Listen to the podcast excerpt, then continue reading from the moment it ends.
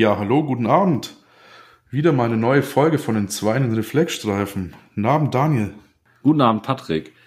Ja, wie war deine Woche? Wir sind heute etwas äh, später dran mit aufnehmen, ähm, sogar an sich sogar drei Tage komplett im Verzug. Ja, irgendwie wirkt das so, als ob wir die letzten Wochen nur unterwegs sind, wir beide, und nur am Arbeiten, was auch sicherlich irgendwie stimmt. Und dann ist privat noch viel los. Und zack, vergehen zwei Wochen. Und wir stellen uns die Frage, warum haben wir immer noch nicht aufgenommen? Und jetzt ist es noch nicht mal, also spät allgemein, jetzt ist es auch noch spät abends. Aber wir haben Bock, wir sind motiviert und heute erzählen wir euch mal wieder was. Wir haben uns heute das Thema Prädikadie rausgesucht. Wie schon gesagt, irgendwie war die, waren die letzten beiden Wochen so schnell vorbei und voll, dass wir irgendwie mhm. gar nicht dazu kamen. Deswegen sozusagen drei Tage Verzug mal drin. Ihr hofft, wir hoffen, ihr seht es uns nach. Dafür dann heute dann halt so ein Behandlungspfad oder ähm, eine Behandlungsstrategie in der Prädikadie, die wir uns einmal anschauen wollen. Bevor wir überhaupt darüber sprechen, ähm, wie wir es therapieren, müssen wir es natürlich auch erstmal kennen. Bedeutet, wir müssen auch erstmal definieren, was ist überhaupt eine instabile Prädikadie. Da gibt es äh, ein schönes Schemata. Schemata war die richtige Variante jetzt, ne? Richtig, ohne es. genau. Ähm, ja, auch da nochmal eine ganz große Entschuldigung in der letzten Folge. Wir haben es Schematas genannt, glaube ich. Ähm, wir haben dazwischen ein, zwei Kommentare nach Verbesserung. Also, Schemata. ähm, und zwar das Shit-Schema, S-H-I-T, was uns nochmal so ein bisschen hilft, äh, einen Patienten mit einer Prädikaden mit einer Prädikadie zu finden mit Instabilitätszeichen. Und zwar stehen die einzelnen Buchstaben halt das S für Synkope bzw. Bewusstseinseintrübung, das H für Hypotension oder Schock, I für Insuffizienzzeichen und das T für Thoraxschmerz, was dann auf die ACS Symptomatik hinweisen soll. Da ist das äh, Shit-Schema, glaube ich, ganz gut, um so ein bisschen diese Instabilitätszeichen oder eine Prädikadie mit Instabilitätszeichen festzusetzen. Entscheidend ist natürlich auch immer der klinische Eindruck eines Patienten. Ne? Mhm. Wirkt er überhaupt erstmal schwer krank oder halt auch äh, nicht? Ja. Und äh, dann beginnt unsere Therapie. Natürlich nach den Standardmaßnahmen, äh, Sauerstoffgabe, Lagerung, äh, Betreuung, Beruhigung, Zugang legen natürlich. ABCDE. Dann ganz normal das ABCDE, wie wir es in der letzten Woche oder in der letzten Folge ja auch besprochen hatten. Und dann startet es tatsächlich im Bereich der Pradikardie relativ zügig mit Medikamenten, weil da können wir lagerungstechnisch nicht ganz so viel machen. Und haben wir halt unsere instabile Pradikardie entdeckt, müssen wir sie auch einfach schnell behandeln. Und dann starten wir nämlich in den meisten Leitlinien, auch nach den ERC-Leitlinien 2015, mit Atropin. Ähm, Patrick, warum nehmen wir denn überhaupt Atropin? Was macht das und wie funktioniert das? Also, quatschen wir erstmal kurz über die Wirkung. Das Ganze zu verstehen, müssen wir auch mal kurz über den Parasympathikus äh, quatschen. Nämlich, der Parasympathikus sorgt dafür, dass sich das Herz in seiner Arbeit verlangsamt. Also die Frequenz senkt sich und das über den Sinusknoten als primären, ja, als das primäre Erregungsbildungszentrum und dann äh, die Verlängerung der atrioventrikulären Überleitzeit, also am AV-Knoten, wirkt das Ganze negativ dromodrop. So, das Atropin will als Parasympatholytikum also diese hemmenden Eigenschaften aufheben bzw. positiv beeinflussen. Und das funktioniert über die muskarinären Rezeptoren im Sinusknoten und bedingt auch an den AV-Knoten, also im Vorhof. Und ähm, ja, die Tätigkeit der Ventrikel wird also indirekt durch diesen Mechanismus beeinflusst. Was ganz nett ist zum Wissen, ne, der Sympathikus hingegen kann Vorhöfe als auch die Ventrikel stimulieren. Das mal nur so nebenbei. Ja, wenn man jetzt also Atropin gibt, dann gibt man das, weil man was möchte. Natürlich die Steigerung der Herzfrequenz und die Verbesserung der Reizleitung am AV-Knoten. Also positiv chronotrop und positiv dromotrop. Die Indikation in dem Fall ist für uns relativ äh, ja, eins, einfach, ne? nämlich die Kurzzeittherapie bei Bradikadenherzrhythmusstörungen. Es gibt allerdings auch noch die Verwendung als Antidot bei Vergiftungen mit Parasympathomimetika und essentiell auch bei Vergiftungen mit den Pflanzenschutzmitteln mit dem E605. Aber heute bleiben wir erstmal bei der Bradikadenherzrhythmusstörung. Okay. Als Kontraindikation muss man natürlich auch ein bisschen was nennen, weil in der Präklinik ist es natürlich oft schwierig, Vorerkrankungen des Patienten zu erfahren. Ja, das ist das eine Problem.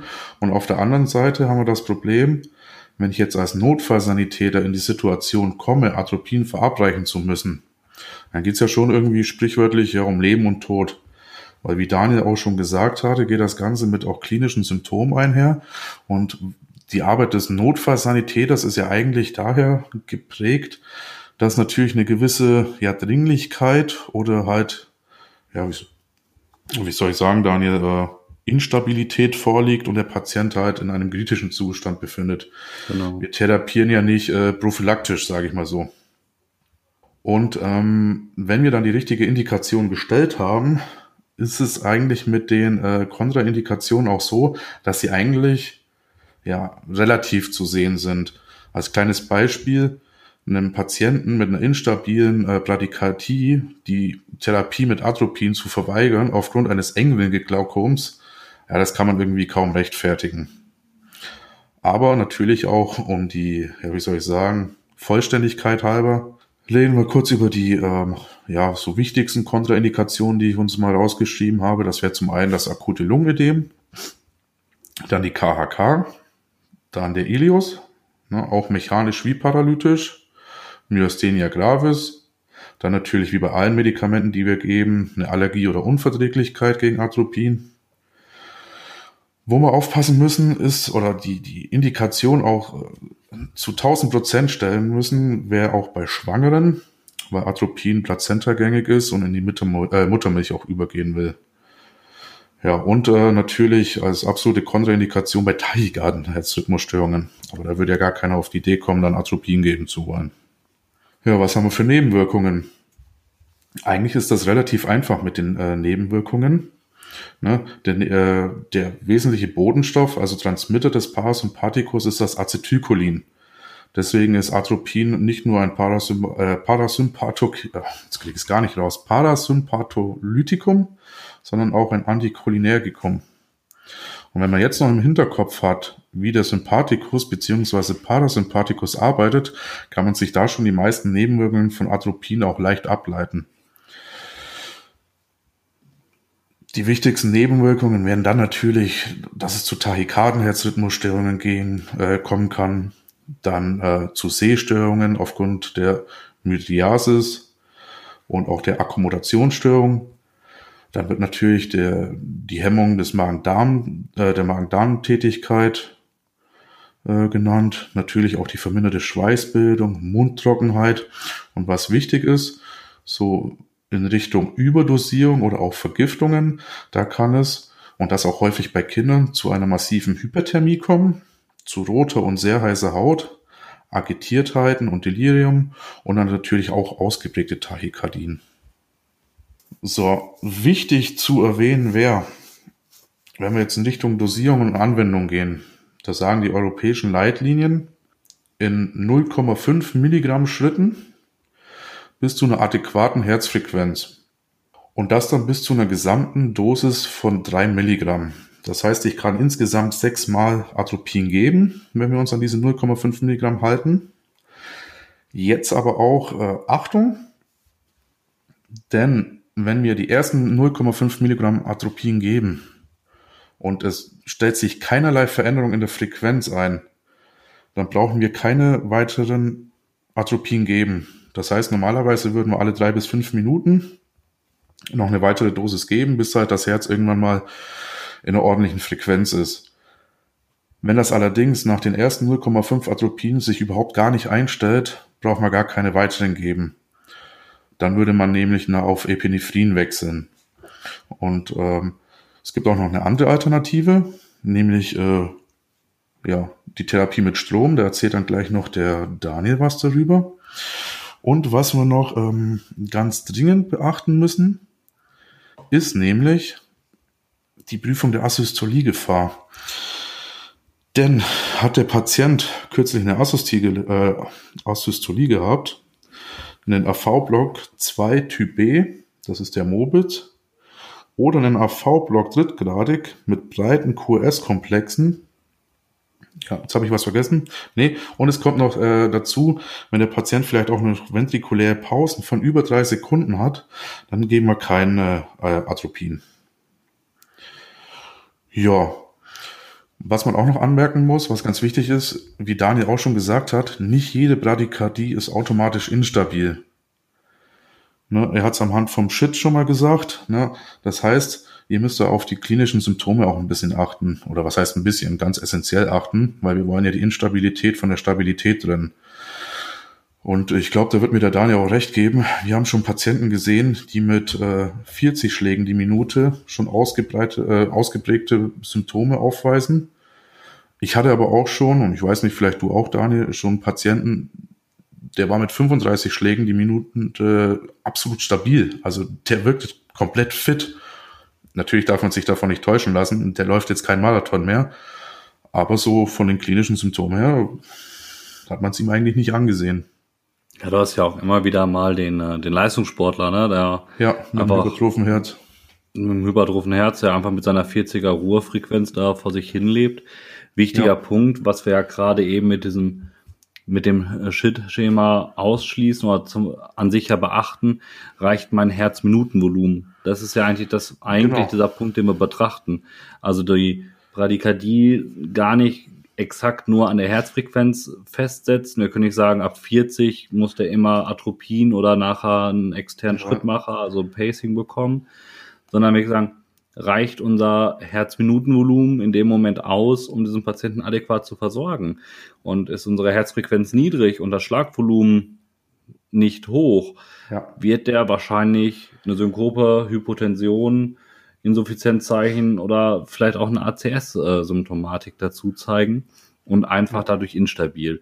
Hat er eine 40er Ruhefrequenz, weil er jeden Tag äh, einen Marathon läuft und einfach gut trainiert ist und fit ist, ja. aber keine äußeren Symptome, dann ist das auch erstmal nachrangig zu beachten. Also immer gucken, warum hat der Patient uns überhaupt gerufen. Also der Marathonläufer, der jetzt umgeknickt ist, ähm, der muss vielleicht nicht unbedingt gepaced werden, weil er eine 50er Frequenz hat. Ja. Anders sieht das aber vielleicht bei dem älteren Herrn aus, der da mit einer 30er Frequenz äh, oder mit der 40er Frequenz vor uns sitzt und ja, ein bisschen blass ist und immer wieder Bewusstseins äh, eingetrübt wird. Ja, zwei, drei Sachen habe ich noch. Dann bist auch schon du dran, mein Lieber. Und zwar ähm, empfiehlt es sich, immer ein EKG vorweg zu machen. Natürlich auch ein 12-Kanal-EKG. Und das natürlich, wenn es die Situation zulässt, äh, mal ordentlich geschrieben vorweg. Und dann natürlich auch, nachdem ihr dann äh, ja gearbeitet habt, quasi nach der Intervention von euch auch nochmal ein Zwölfkanal zu schreiben. Der Kardiologe wird dankbar sein, wenn ihr ihm da ein halbwegs vernünftiges äh, EKG vorlegen kann, äh, könnt, ne, mit dem aktuellen Geschehen und nach der Therapie, unabhängig jetzt von der Stromtherapie oder Atropin, finde ich eine ganz wichtige Sache. Was ich auch noch wichtig finde, ist ähm, eine Pulsmessung per Palpation an, äh, natürlich am Handgelenk oder der Karotis, um auch zu gucken, ob irgendwie ein Pulsdefizit besteht. Ja, und wo man ja, und das jetzt auch als perfekte Überleitung eigentlich zu Daniels Thema oder Therapie, gerade bei AV-Block 2 Typ B, also dem Mobitz, dem AV-Block 3, empfiehlt es sich natürlich umgehend ne, Bereitschaft herzustellen für eine Schrittmacherstimulation, indem man die äh, Defi-Patches aufklebt. Ja, das war's von mir. Überleitung habe ich geschafft. Ich habe ganz schön runtergerattert. Vielleicht hört das euch langsam an, dann ist es auch ein bisschen verständlicher. ja. ja, also sollte das Atropin nicht wirken oder wir haben vielleicht Punkte, wo das Atropin einfach rausfällt, ist halt ähm, das externe, also der ähm, transkutane Schrittmacher eine Lösung, also das Notfallpacing, der externe Schrittmacher, den wir an sich eigentlich mit den gängigen EKG-Defibrillationseinheiten, die wir mitfahren, eigentlich alles gut möglich ist. Also ähm, ich glaube, ich hätte noch keinen Rettungsdienst kennengelernt, wo es nicht möglich ist, auf dem Rettungswagen, beziehungsweise aller, aller spätestens eigentlich mit dem NEF, aber eigentlich ist das, glaube ich, unterdessen eigentlich Stand der Dinge mit auf dem RTW drauf. Hoffentlich. Ja, ich glaube, unterdessen ist das so Stand das der Dinge. Aber, ja, genau. Genau, schaut immer nach, wie funktioniert das bei euren Geräten exakt nochmal. An sich die Grundbedienung, also die Schrittreihenfolge ist tatsächlich bei allen Geräten gleich, sowohl wie beim Core-Puls, beim Livepack oder bei den äh, bei der Zoll X-Serie. Da tun die sich alle erstmal gar nicht viel. Ähm, nur wo ich da halt, wie ich da hinkomme, ist halt unterschiedlich. Da ist auch wieder Maßnahme, die wir nicht häufig machen. Schaut sie euch regelmäßig nochmal an, wiederholt das nochmal im Team morgens ähm, am besten irgendwie so im morgendlichen Check mal so alle paar Wochen sich nochmal das in Erinnerung rufen, hey, wenn wir jetzt ein Pacing machen müssen, wie kommen wir da hin? Ja. Ähm, weil es gibt ja vielleicht auch mal Systemupdates. Ja, ist auch tatsächlich einfach ein Verfahren. Also ich habe es, glaube ich, jetzt in den ganzen Jahren dreimal gemacht. Das jetzt würde ich jetzt auch nicht, nicht häufig und routiniert sagen. Ich weiß nicht, hast du es draußen schon mal gemacht? Tatsächlich Seit ich in Nordrhein-Westfalen bin, nicht mehr. In Berlin ja. Aber das ist jetzt auch schon mittlerweile sieben Jahre her. Also es ist tatsächlich, ich weiß nicht, ob ich da die große Ausnahme bin oder du, tatsächlich recht wenig mit den instabilen Bradykardien, muss ich zugeben. Die Tachykans sind da irgendwie subjektiv empfunden, ne? keine Lehraussage oder keine Zahl. Ich finde, dass die Tachykarden-Herzrhythmusstörungen häufiger sind als die Bradykarden. Ja. Also da gucken halt äh, sich wieder so ein bisschen das Skill in den, ins Leben oder in den Vordergrund rufen, damit wir halt das nicht vergessen und auch in den stressigen Situationen ein, Team, ein gutes Team Resource Management hinkriegen und das Ganze gut umsetzen. Jetzt sagte Patrick gerade schon den wichtigsten Punkt, Pads aufkleben. Dann kommt die große ethische Frage, wie kleben wir die Pads auf?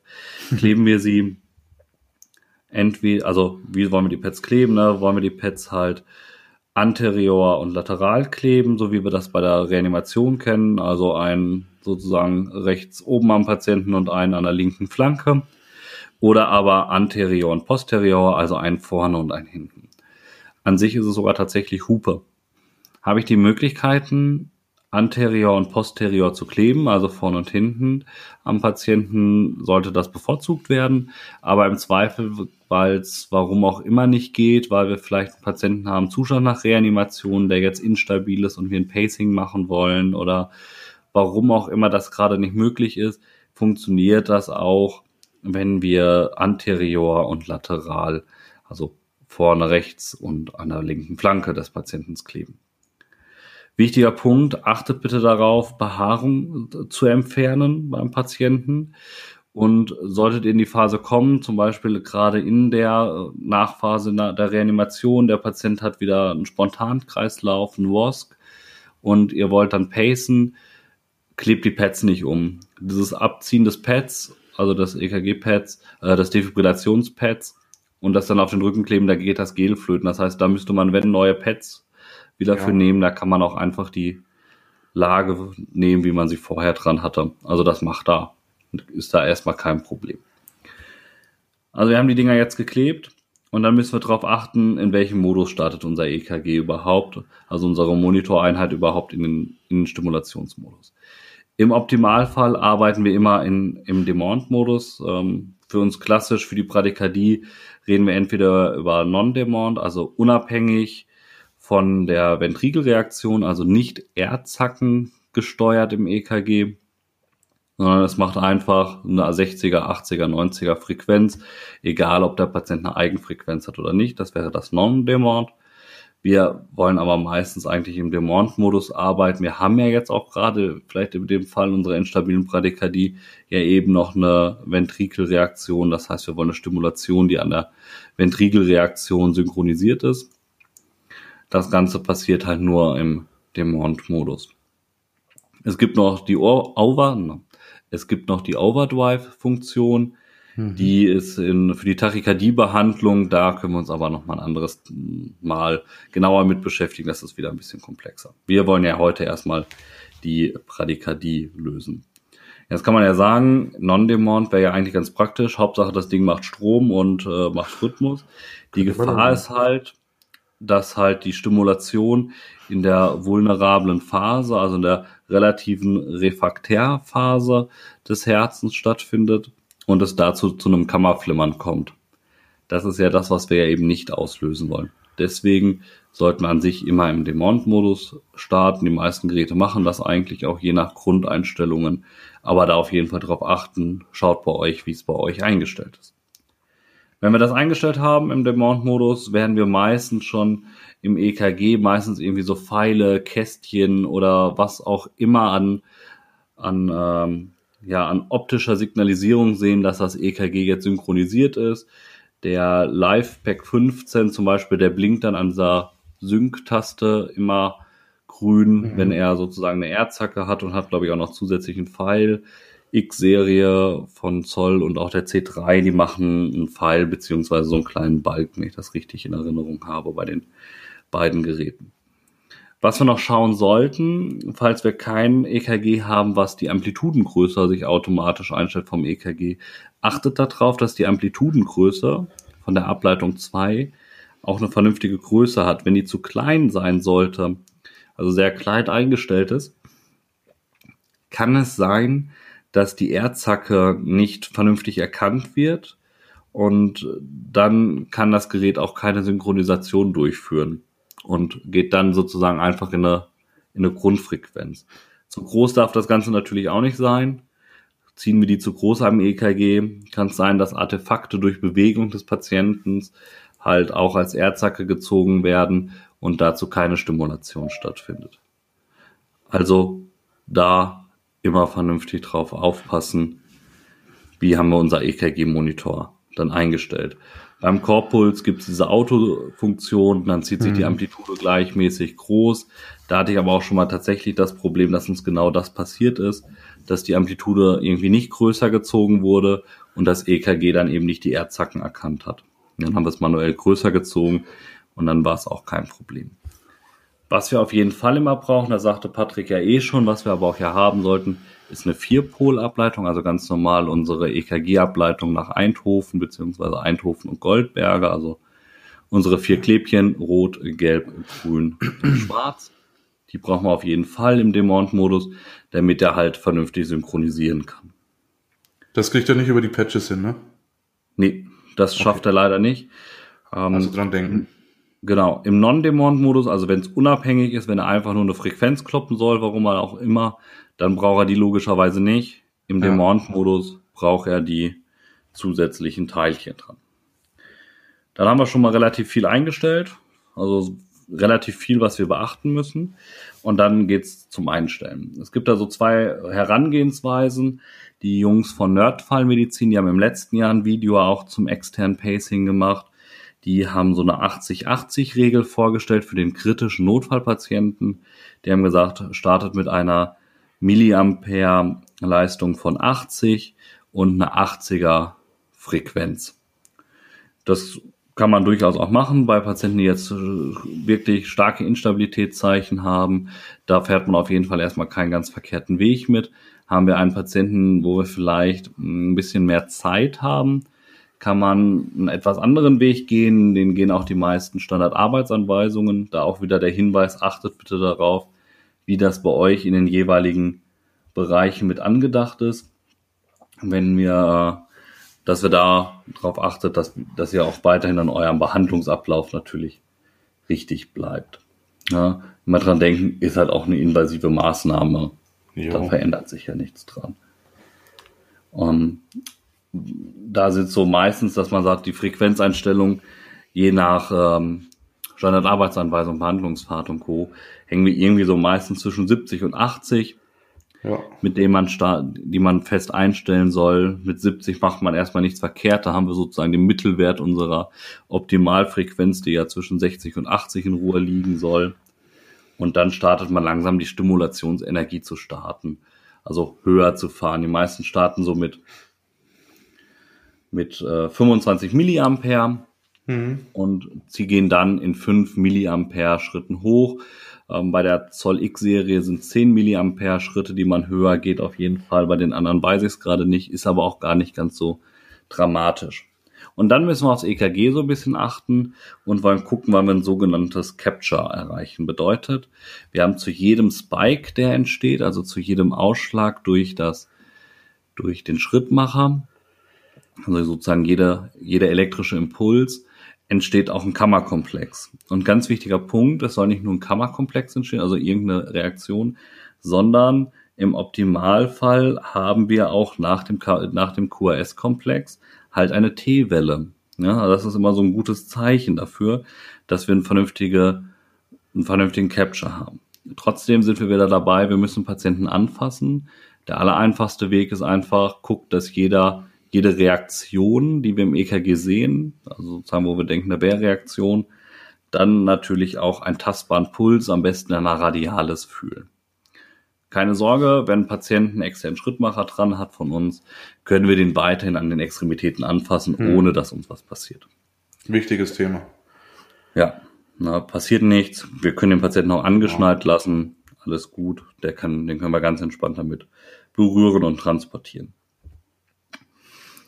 Sobald wir sozusagen dieses Capture erreicht haben, wir haben zu jeder zu jedem Impuls vom, unserem, von unserer Monitoreinheit oder Monitordefibrillationseinheit haben wir ein, haben wir Auswurf, geht man nochmal so fünf bis zehn Milliampere drüber über den Wert, den wir jetzt gerade erreicht haben, hat einfach den Grund, dass natürlich irgendwann mehr Atmung wieder stattfindet. Dadurch erhöht sich die Impedanz im Patienten und es kann schon mal zu Schwankungen kommen, dass man was der Patient jetzt an Stromstärke braucht. Und damit wir wirklich eine sichere Überleitung immer haben, geht man nochmal fünf bis zehn Milliampere höher. Ein anderes Problem, was irgendwann passiert, vor allem wenn wir im ländlichen Bereich sind, wenn wir längere, oder längere Transporte einfach haben mit dem externen Schrittmacher, kleben die Pads ein bisschen schlechter, beziehungsweise ist die ähm, ja, Weiterleitung etwas schlechter. Ja. Dann haben wir eigentlich schon so das Gröbste fertig. Dann läuft unser Schrittmacher, wenn alles gut läuft. Jetzt hat jeder von euch, glaube ich, auch schon mal bestimmt äh, an so einen Weidezaun äh, auf so einer schönen Kuhweide oder Schafsweide gepackt und weiß, Strom im Zaun tut weh. Und jetzt Strom durch unseren Körper werden wir auch nicht so ganz angenehm finden. Also der Patient will nicht nee. sagen, ach, das kribbelt ein bisschen, das ist eine lustige Sache, das lasse ich zu. Der wird Schmerzen haben. Das sollten wir auf jeden Fall beachten. Das dürfen wir auch nicht nee, das äh, richtig. vergessen. Na, ganz wichtiger Punkt. Ne? Denn das, äh, na klar, jeder sagt, ja, es gibt ja auch Leute, die haben internen Schrittmacher, die haben ja auch keine Schmerzen. Was wir nicht vergessen dürfen, ein externer Schrittmacher hat eine deutlich höhere ähm, Impulsstärke äh, erstmal und die Impulsdauer ist auch länger als beim internen. Schrittmacher. Genau. Da gibt's verschiedene Empfehlungen dazu. Ich werde mal ein bisschen was rausgesucht. Die meiste Literatur empfiehlt so Midazolam und eine Fentanyl-Kombination. Wobei, da sind wir eindeutig in der notärztlichen Maßnahme, was da in der Analgesie sich ja. betreibt. Oder aber man ist tatsächlich mal in der ja, schlechten Lage, dass der Notarzt noch dauert, äh, dauert bis er kommt und der Patient ist dann doch schon wach und klagt nach Schmerzen, dann ja, wie Daniel schon sagt, die regionalen Gegebenheiten beachten. Bei uns wäre es jetzt zum Beispiel die äh, Gabe von Morphin, was ganz schön ist. Denn äh, was ja wiederum beim Schmerz das Problem ist, dass ja dann dieser Schmerz auch wieder Stress auslöst. Stress bedeutet dann wieder erhöhte Herzleistung. Na, das bedeutet vielleicht auch eine, eine gewisse Schädigung dann wieder am Herz, wenn es dann zu schnell vielleicht wird. Und natürlich auch der erhöhte Sauerstoffverbrauch. Genau. Deswegen genau, adäquat dann doch nochmal in eine Schmerztherapie nachdenken. Genau. Muss auf jeden, braucht auf jeden Fall der Patient auf Dauer, sobald er auch aufklart, wird er eine Anal Analgosidierung einfach benötigen. Jetzt kann man sagen, ja, Schrittmacher passiert uns eh nicht, ne? Ähm, wir haben ja gerade gesagt, das ist bei uns ja eh erst Eskalationsstufe 2, wenn es Atropin nicht wirkt. Und so Studienlagen technisch sind es tatsächlich circa 20 Prozent der symptomatischen Pradikardien, die halt wirklich nicht auf das Atropin reagieren. Hm. Also gar nicht mal ganz so wenig. Das heißt, die Wahrscheinlichkeit, dass man auf den externen Schrittmacher wechseln muss oder aber je nach Region vielleicht sogar aufs Adrenalin wechselt, sind gar nicht mal so gering. Das Adrenalin, ich weiß gar nicht, hatten wir es gerade schon gesagt, lassen wir absichtlich diese Folge weg, weil wir uns in einer Folge tatsächlich isoliert um das Adrenalin als Medikament kümmern wollen, weil das so viel Wirkungen hat, äh, so viel Dosierungsvarianten hat, ja. dass wir das nochmal auf jeden Fall so ein bisschen genauer auseinandernehmen und da kriegen wir, glaube ich, eine ganze Folge mit gut gefüllt. Denke ich auch. Jetzt kann man immer sagen, ja, wir nutzen das nur bei der Bradykardie. Es gibt äh, für den Herzschrittmacher auch noch andere Varianten oder andere Indikationen, die man nutzen kann. Und zwar bei einer P-Wellen-Asystolie. Das heißt, wir haben an sich nur P-Wellen, die wir sehen und keine Kammerreaktion. Wobei dort eine Studie aus 2016 schon relativ geringe Erfolgschancen ähm, verspricht. Und an sich kann man eigentlich sagen, vor allem wenn es um Bradykardien geht, auch da so ein schöner Spruch von den Kollegen von Nerd, Nerdfallmedizin, je instabiler, desto Strom. Also ja. ruhig eine großzügige Indikationsstellung setzen. Ist der Patient instabil? Braucht er wirklich diese Maßnahme? Also sozusagen haben wir unser Shit-Schema erfüllt? Hat er wirklich ein kritisches Problem, das Atropin wirkt nicht oder ist kontraindikas indiziert? Sollte eine weitere Eskalationsstufe schnell gegangen sein. Ne? Je nach Leitlinie, wenn ihr eine Leitlinie mit, die erst über Adrenalin geht, natürlich erst das Adrenalin, ansonsten Richtung Schrittmacher. Ja, habe ich was vergessen genau. zum Schrittmacher? Nee, hast du schön erklärt. Und wie du jetzt auch nochmal am Ende die Zahlen genannt hast und halt dann auch die Aussichten, wie erfolgreich das mit Atropin ist. Ne? So, ja, ganz, ganz vereinfacht gesagt könnte man halt dann sagen, dass das Atropin am Sinusknoten parasympatholytisch wirkt und darunter halt nicht mehr oder halt nicht mehr so gut. Genau. als kleinen Leitsatz. Ne? Das ist natürlich sehr vereinfacht dargestellt. Aber äh, gerade für einen AV-Block 3 weiß auch kein Mensch mehr, warum das in irgendwelchen Guidelines steht. Ja, wir haben da viel nachgeforscht, wir haben zumindest nichts gefunden. Findet ihr was, schickt uns gerne zu. Wir sind ja. da immer sehr offen. Auch wenn wir jetzt Fassen was Falsches mal, vielleicht gesagt haben. Ja. Immer Kritik raus damit. Fassen wir nochmal ganz fix zusammen unsere instabile Prädikadie. Na, häufig reden wir von einer instabilen Bradykardie kleiner 50, 40 oder kleiner 60er Herzfrequenzen. Wir wollen Instabilitätszeichen prüfen. Das können wir am besten nach, einem, nach dem Shit-Schema, Synkope, ja. Hypotension, Insuffizienzzeichen, Thoraxschmerz, der auf eine ACS-Symptomatik hinweist. Haben wir diese Instabilitätszeichen, Notfallbehandlung logischerweise Sauerstoff und IV-Zugang.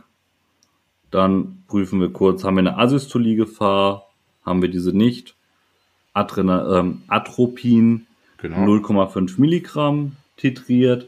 Manche Leitlinien sind ein bisschen bei 1 Milligramm, aber an sich ERC, die ERC-Leitlinie sagt da 0,5 Milligramm bis maximal 3 Milligramm.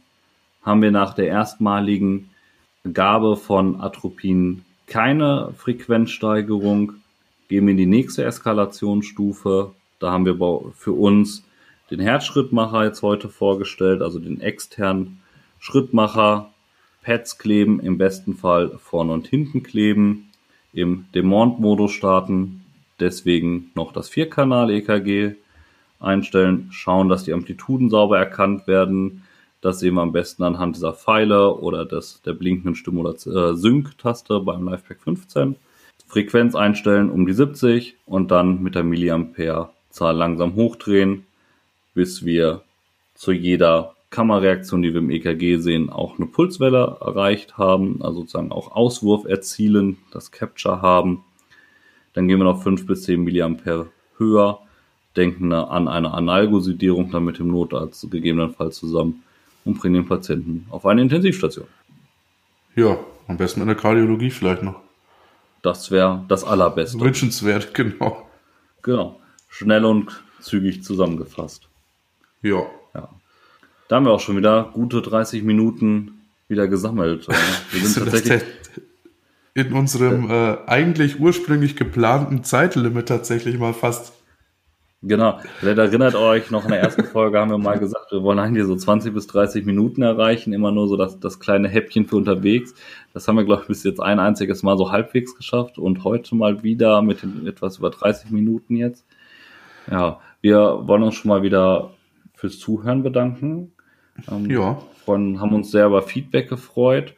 Hm, es tut uns ein bisschen leid, dass wir ein bisschen spät dran sind dieses Mal, dass wir unsere Pünktlichkeit nicht so ganz geschafft haben, aber ich hoffe, ihr verzeiht es uns nochmal. Und ja, dann hören wir uns wieder in zwei Wochen. Oder zweieinhalb. Je nach Lust und Laune. Genau. Einen schönen Abend euch noch. Tschüss. Ciao Daniel. Tschüss Zuhörer. Ciao, ciao.